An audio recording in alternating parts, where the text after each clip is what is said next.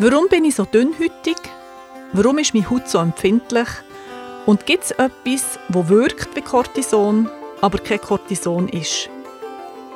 Du hörst Naturheilpraktisch, der naturheilkundliche Podcast von mir, der Nadja Rötlisberger. Ich bin eidgenössisch diplomierte Naturheilpraktikerin und ich erzähle dir heute etwas über die Haut.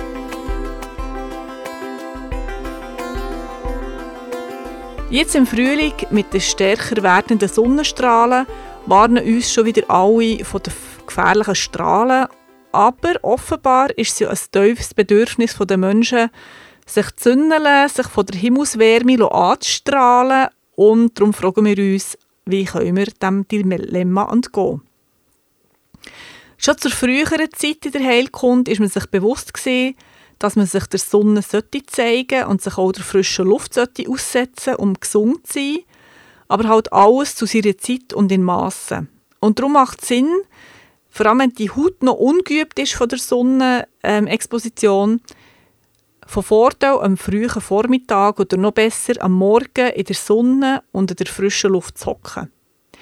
Ich stelle mir immer so ein Bergchalet vor, wo ich Blut oder im Bikini auf dem Balkon hocken und 10 bis 15 Minuten mich von der frühen Morgensonne bescheinen kann.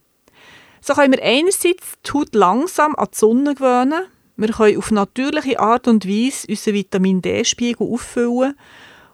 Das ist mal die hellkundliche Sicht. Ich bin ganz klar nicht für eine komplette und ständige Abdichtung von der Haut gegenüber der Sonne und ich empfehle auch nicht ausschließlich Creme mit einem hohen Lichtschutzfaktor zu brauchen, sondern dass man wirklich auch ganz bewusst säuferlich und für kurze Zeit, aber sich trotzdem an der Sonne exponieren.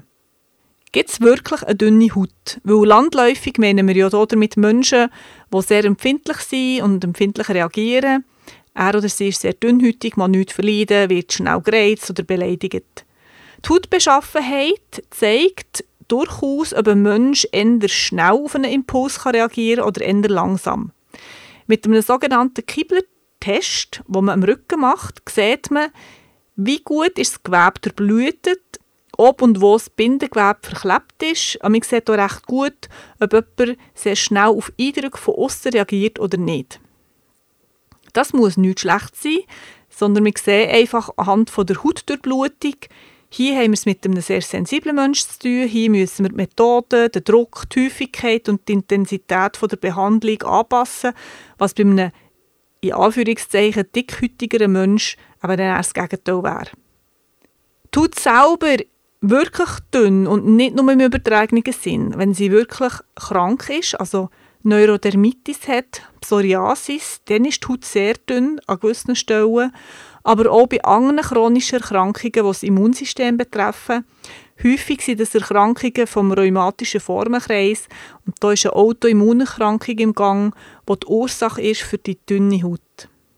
Und eine Frage, die mir auch immer wieder gestellt wird, sag mal, gibt es etwas bei entzündeter Haut, das so gut wirkt wie Cortison, aber kein Cortison ist?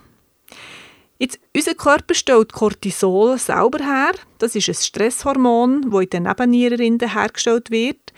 Und es hilft dem Körper über Entzündungsgeschichten hinweg. Und nicht nur das vor Haut, sondern in allen Organen. Meistens lenkt das eben bei den Hautgeschichten nicht aus, das bisschen Cortisol, das der Körper aussendet. Und die Entzündung kann nicht ganz ähm, zu Ende gebracht werden.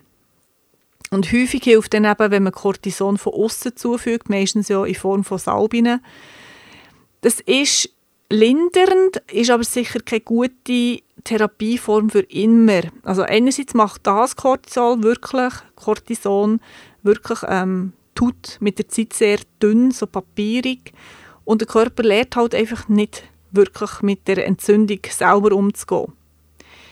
Also was für Mittel helfen, wie Cortison, aber ohne Cortison zu sein? Die Heilkunde kennt natürlich ein paar Mittel, wo aber dann die körpereigene Cortisonproduktion anregen, sodass der Körper die richtige Menge selber würde herstellen würde. Eine Pflanze davon ist das Cardiospermum. Die Ballonpflanze, die gibt es fixfertige verarbeitete Form als Salbe oder auch in Sprayform für innerlich anzuwenden. Auch hier Haut wird besser mit dem, aber erst wirklich gut, wenn wir, und da meine ich Therapeutin und Patientin, zusammen herausfinden, was die Haut so zum Entzünden, zum Jucken und zum Blühen hat gebraucht. Und das ist nicht immer sehr einfach. Wenn du mehr über die Haut, über Krankheiten und mögliche Mittel möchtest hören, dann spring doch in meine Naturheilpraktisch die Community rein. Im Monat April dreht sich hier alles um die Haut. Infos dazu findest du auf meiner Webseite www.nadiarödlisberger.ch. Wir treffen uns zwei, drei Mal im Monat auf Facebook zu einem Live-Gespräch mit mir und noch mit kompetenten Experten. Tschüss!